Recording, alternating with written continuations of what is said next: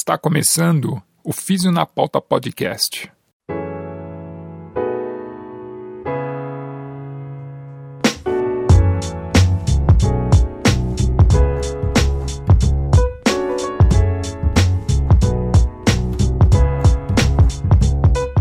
Seja bem-vindo ao Físio na Pauta Podcast. É, a fisioterapia na podosfera. Eu sou Eric Lopes e intrigado com a arte da cura pelas mãos, eu apresento esse programa. Na pauta do episódio de hoje, a terapia manual. Muitos profissionais em reabilitação musculoesquelética e no tratamento da dor utilizam técnicas manuais para avaliar e tratar os seus pacientes. Como a história conta o surgimento e desenvolvimento das filosofias que promovem as terapias manuais. E o que é dito em terapia manual? É mesmo possível? O que a ciência tem a dizer sobre a eficácia desses tipos de terapias no tratamento da dor?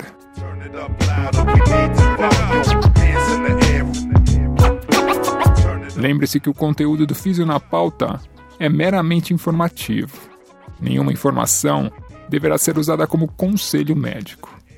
Em caso de sintomas e ou dúvidas, recomendo procurar um profissional da área.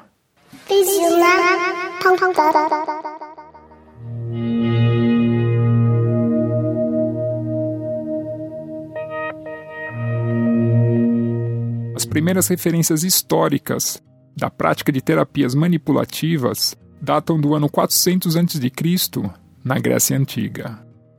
Hipócrates, considerado o pai da medicina, foi o primeiro médico a descrever técnicas manipulativas utilizando a gravidade para o tratamento da escoliose.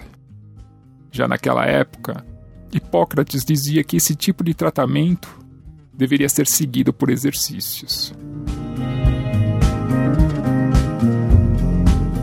Avicena também conhecido como médico dos médicos, incluiu descrições das técnicas de Hipócrates em seu livro médico, O Livro da Cura.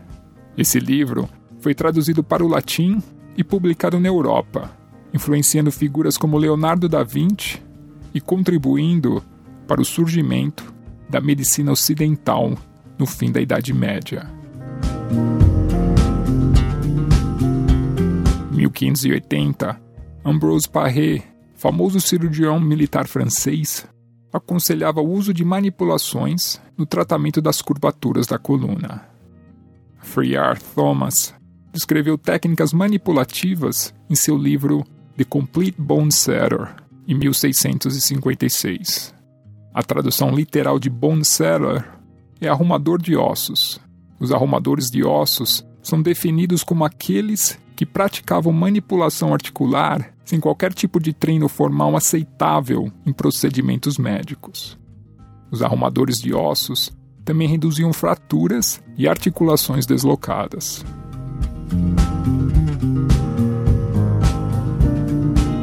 No século XVIII, médicos e cirurgiões tendiam a abandonar e não aceitar as manipulações da coluna vertebral.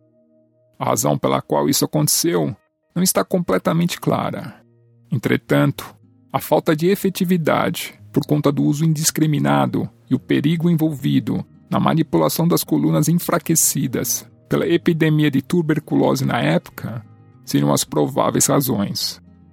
Por conta disso tudo, o uso das manipulações passa para o domínio dos curandeiros em várias regiões da Europa e da Ásia. Esses arrumadores de ossos foram os responsáveis por passar a tradicional arte da cura para as gerações seguintes e também tornaram-se mais visíveis dentro da sociedade da época. Por volta do século XIX, um paradoxo clínico desenvolve-se dentro da medicina, com uma grande proporção da já estabelecida profissão médica expressando desdenho quanto aos arrumadores de ossos e suas práticas. Ao mesmo tempo, um dos cirurgiões mais famosos da época, James Paget, sugeriu que os médicos beneficiariam-se ao observar os arrumadores de ossos e aprender o que era bom e, ao mesmo tempo, evitar o que era ruim. Porém, a comunidade médica ainda não reconhecia os benefícios da manipulação articular. Uma das notáveis exceções da época foi o médico chamado Wharton Hood, que, sob a orientação dos arrumadores de ossos, tornou-se hábil na prática das manipulações e concluiu que elas eram benéficas e seguras. As manipulações voltam a estar em evidência na medicina por volta de 1882, tornando-se tópicos de reuniões e artigos, e com a publicação do primeiro livro sobre o assunto. Apesar da retórica de apoio durante a virada do século XX, a literatura médica em terapia manipulativa era mínima, demonstrando que a profissão médica negligenciava esse campo amplo de efeitos terapêuticos. Com o passar do tempo, as intervenções manipulativas oscilaram em aceitação dentro da profissão médica, uma vez que elas passam a ser utilizadas pela osteopatia e quiropraxia, fundadas no fim do século XIX. Segundo o fisioterapeuta Erland Pittman, autor do artigo Uma História da Terapia Manipulativa, a osteopatia e a quiropraxia foram as disciplinas líderes da medicina alternativa por conta das falhas da medicina alopática da época. So many never know the difference. Come step in the dark with me. Andrew Taylor Steele nasceu em 1828. Filho de médico, foi influenciado pelo seu pai a cursar medicina. Steele já era ciente de que os tratamentos médicos da época poderiam causar mais dano do que benefícios ao paciente, e tornou-se ainda mais desiludido com a profissão médica quando três dos seus filhos morrem por conta de uma meningite. Esses eventos trágicos afastam estilo da medicina tradicional. Entretanto, ele mantém a sua licença para poder praticar e desenvolver a sua nova ideologia. Diz a lenda que, quando criança, Steele sofria de dores crônicas de cabeça. Um dia, enquanto dormia com seu pescoço sobre as raízes de um carvalho, notou que a sua dor havia melhorado. Usando essa e outras experiências, ele começou a formular a teoria de que a saúde poderia ser apenas mantida. E sendo assim, as doenças seriam curadas através da manutenção da função normal do sistema músculo-esquelético. Em 1874, Steele denominava-se o brilhante arrumador de ossos e torna-se um crítico ferrenho da profissão médica e seus métodos de tratamento. Suas críticas e crenças não populares, como a de que manipulações curavam doenças, impediam seu acesso às escolas médicas tradicionais da época para ensinar a sua filosofia e técnicas. Apesar disso, seus tratamentos, por não usarem medicamentos ou procedimentos cirúrgicos, ganhavam grande aceitação entre a população. Com o crescimento de sua prática, ele decidiu treinar outros terapeutas para ajudá-lo. Em 1892, ele criou a The American Osteopathic College, em Kirksville, no Missouri.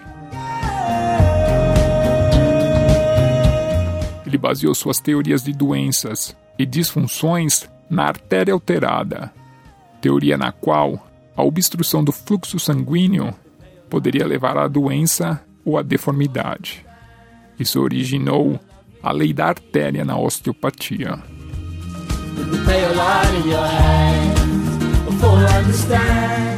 Apesar da evolução da osteopatia, ainda há um abismo filosófico entre a medicina e a osteopatia, principalmente em relação ao uso de manipulações para curar doenças como a difteria, coqueluche, bronquiolites, entre outras. Quantos osteopatas nos dias de hoje continuam a suportar essas declarações, não sabemos ao certo. Mas ao observar o conteúdo programático das instituições que ainda ensinam a terapia crânio-sacral e a manipulação visceral, e vendo o que é promovido nas mídias sociais, esse número pode ser significante. Em 1845, aqui no Canadá, nasce Daniel David Palmer. Palmer cresceu e tornou-se um ávido leitor, principalmente sobre a arte da cura. Depois de trabalhar por 20 anos entre horticulturas, fazendas e como professor, ele decide canalizar suas energias para tornar-se um curandeiro natural. Diz a lenda que em 1895, em um prédio onde Palmer trabalhava, um faxineiro chamado Harvey Lillard comentou com Palmer que enquanto levantava um objeto pesado 17 anos antes, teve uma lesão na coluna onde escutou um estalido e desde então ficara surdo. Durante sua avaliação manual, Palmer notou que um processo espinhoso de uma das vértebras parecia estar fora do alinhamento normal da coluna. E ao manipular aquele segmento, Lillard reportou melhora imediata na sua audição. Palmer passa a entender que quando uma vértebra está fora de alinhamento, ela causaria pressão sobre os nervos, diminuindo seus impulsos, afetando a função visceral, levando à doença. Descrevendo assim a lei do nervo, um dos pilares da quiropraxia.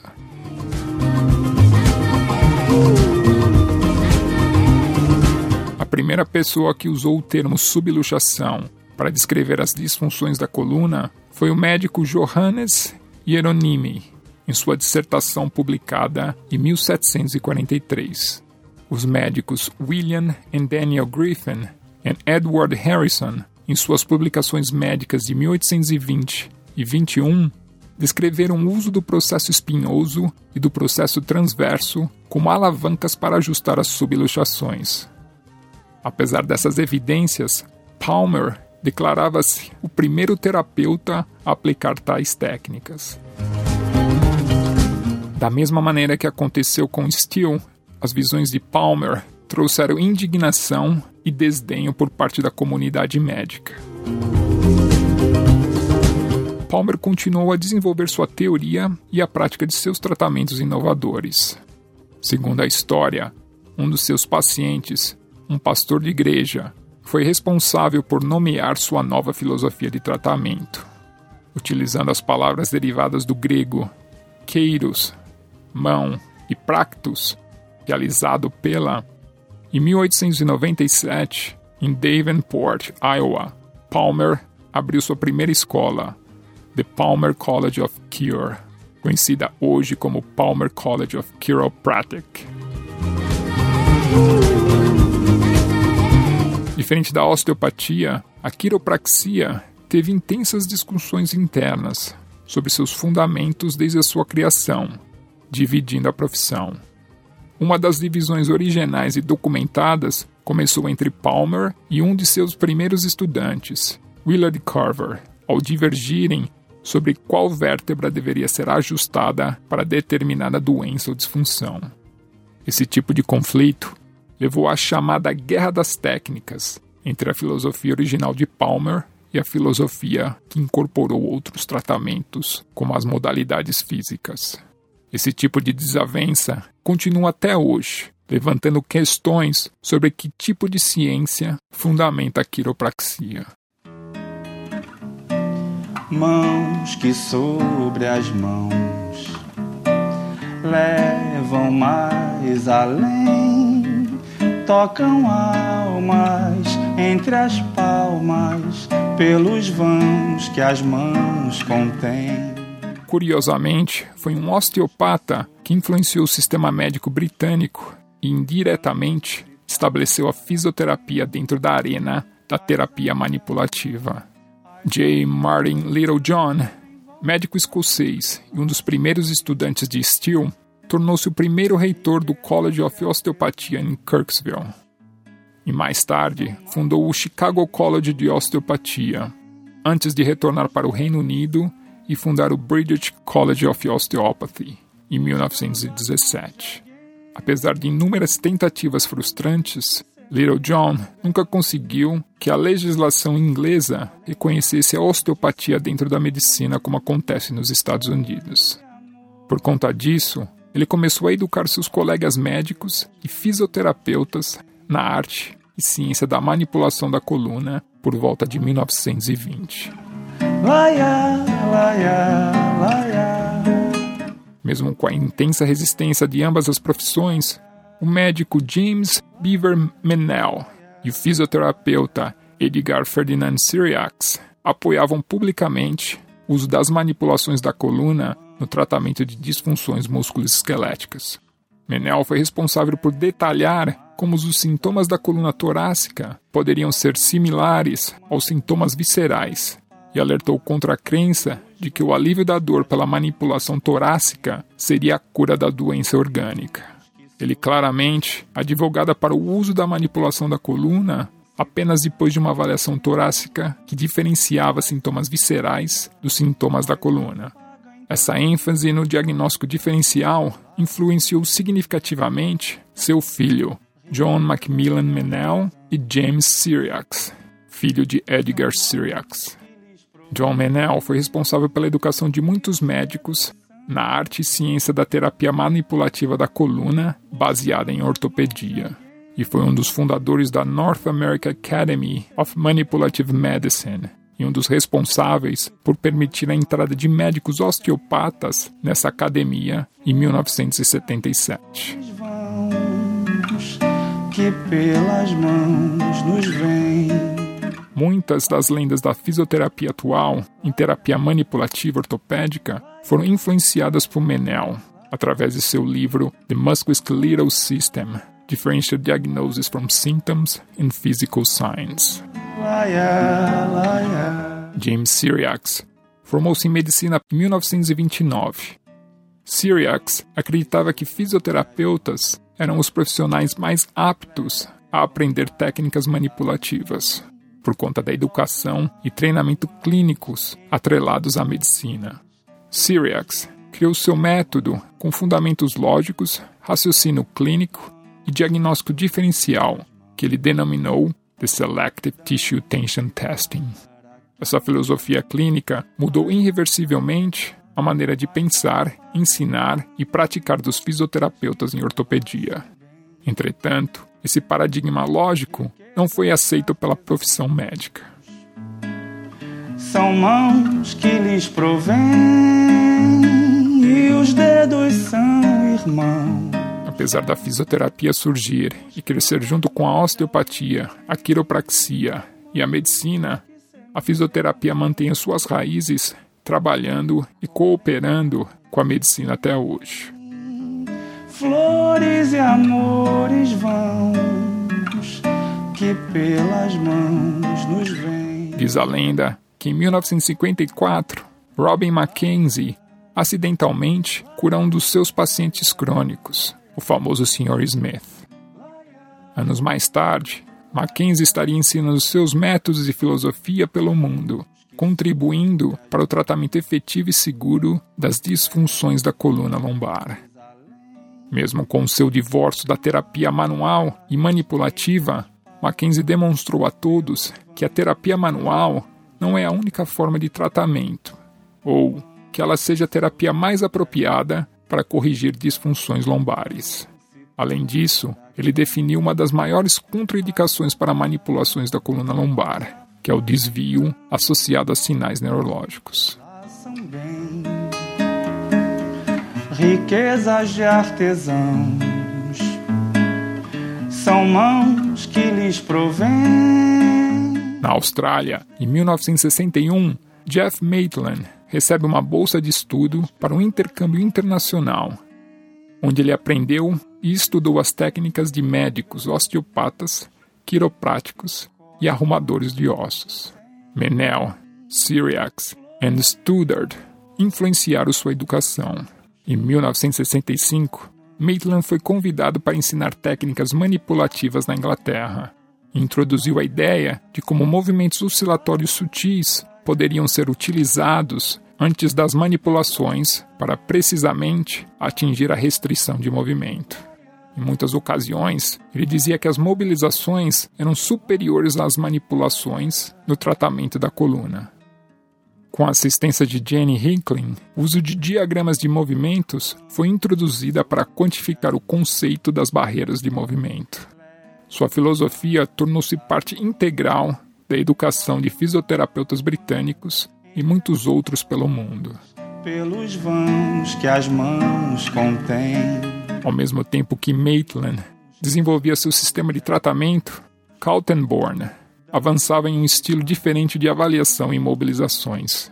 Baseando-se na emergente biomecânica, Kaltenborn acreditava no ganho de movimento nas superfícies articulares, como as distrações, compressões, deslizamentos e rotações associadas.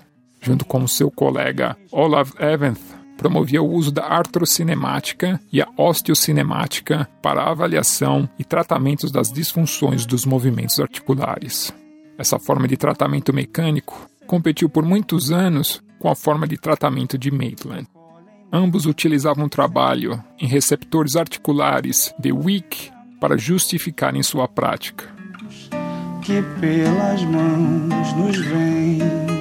Por último, surge Brian Mulligan, na Nova Zelândia, influenciado por Stanley Paris, associando técnicas manuais com movimentos ativos no tratamento das disfunções articulares.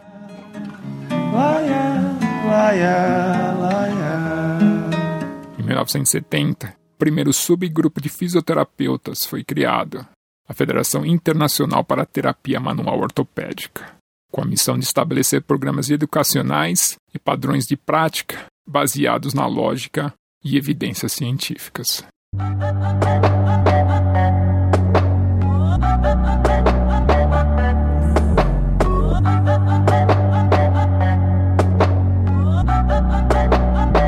O paradigma atual para o tratamento da dor em fisioterapia baseia-se no modelo biomecânico.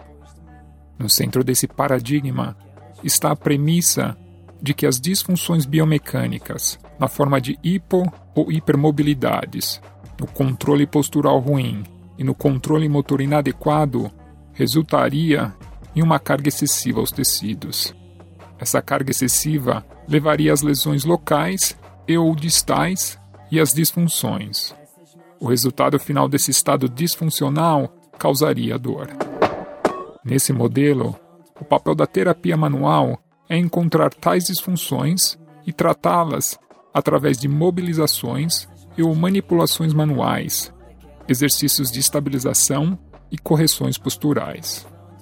Acredita-se que as técnicas manuais restabelecem a mobilidade articular através da normalização do comprimento tecidual ou pela redução de fixações ou subilustrações. A melhora da função articular resolveria a disfunção e a dor.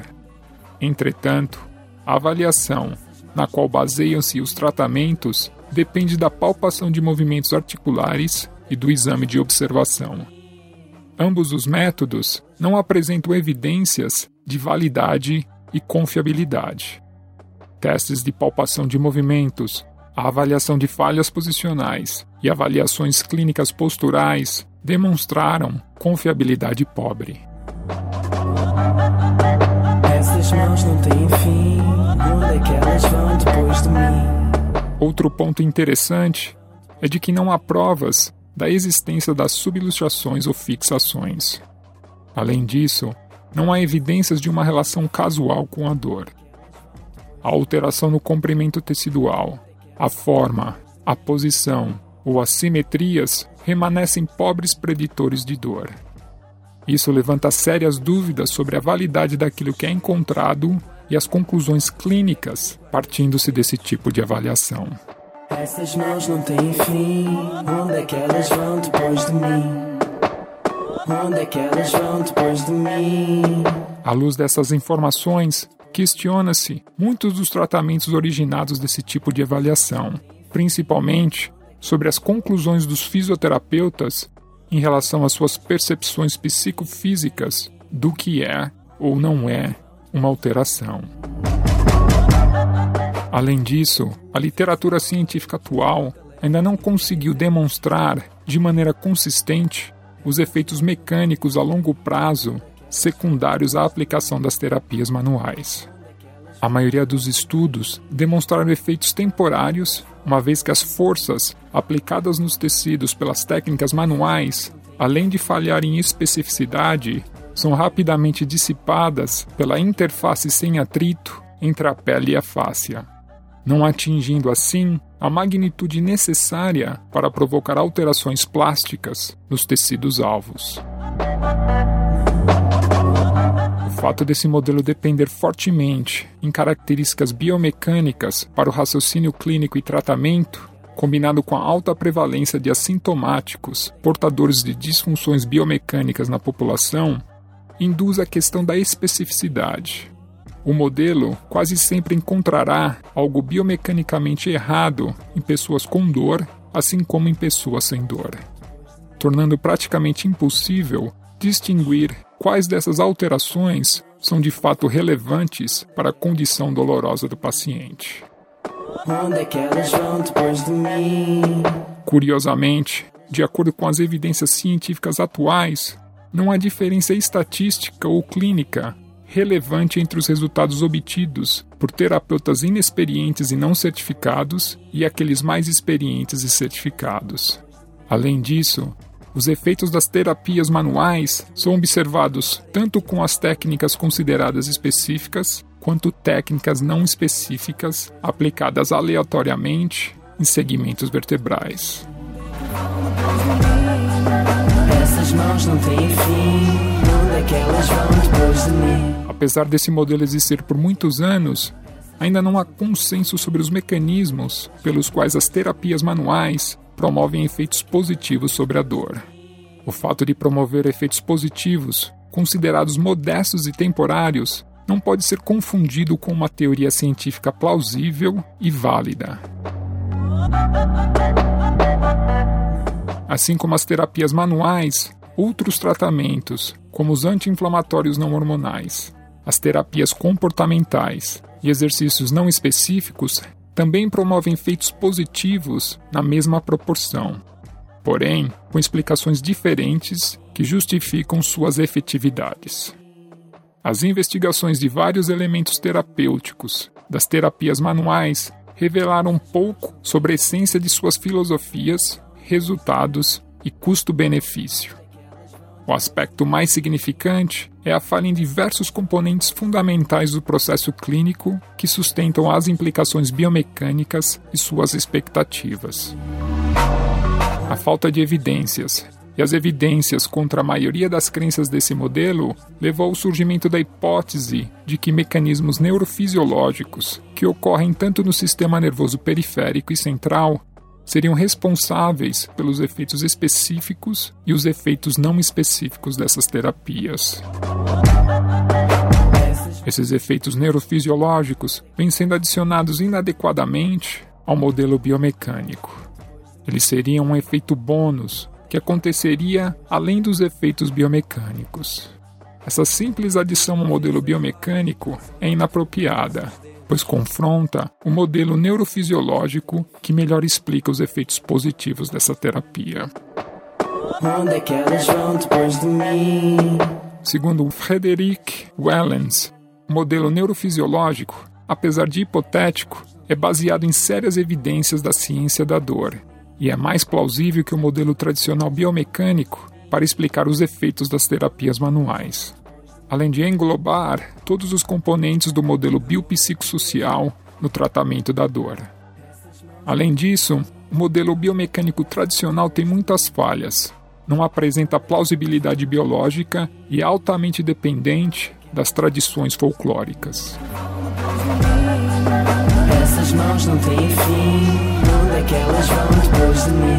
É? Segundo o autor do artigo, a modernização da terapia manipulativa Max Zussman, é razoável esperar que, quando colocado em um contexto científico moderno, a escolha, os potenciais benefícios e as limitações das terapias manuais tornam-se evidentes.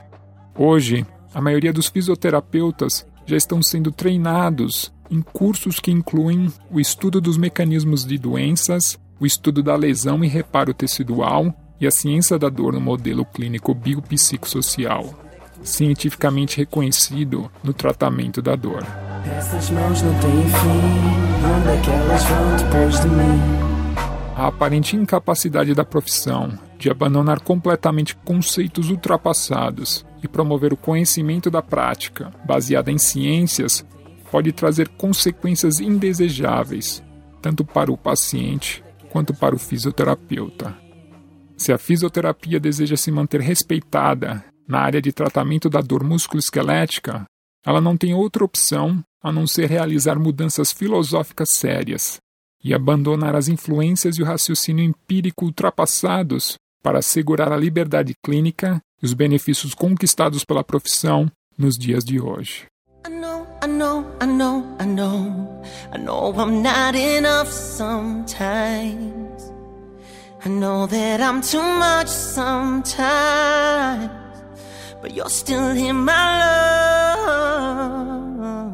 É, esse é o Físio na Pauta Podcast, frustrado com aquilo que é possível em terapia manual.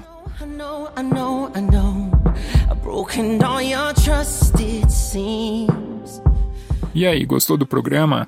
Divulgue, compartilhe, participe. Agora você pode acompanhar o conteúdo do canal Físio na Pauta pelo Físio App da revista Nova Físio. Baixe o aplicativo e confira a seção melhor da web.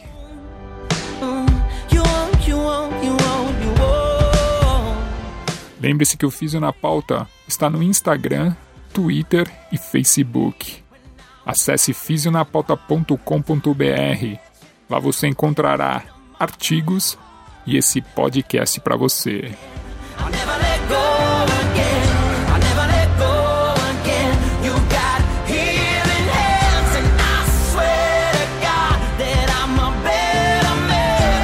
Esse é seu Físio na Pauta Podcast e eu sou Eric Lopes, oferecendo esse conteúdo a você. Muito obrigado mais uma vez por destinar um pouco do seu tempo para escutar o Físio na Pauta Podcast.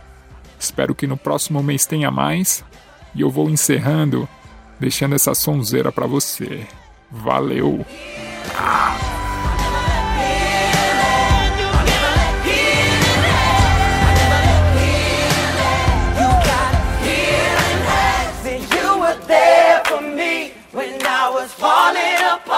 and I let you down. It left a mark on your heart.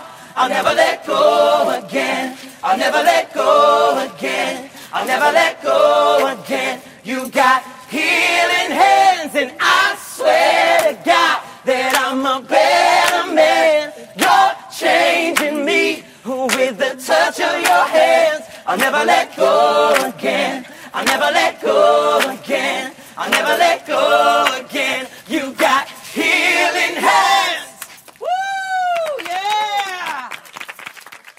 情呢？汤汤哒哒哒哒哒。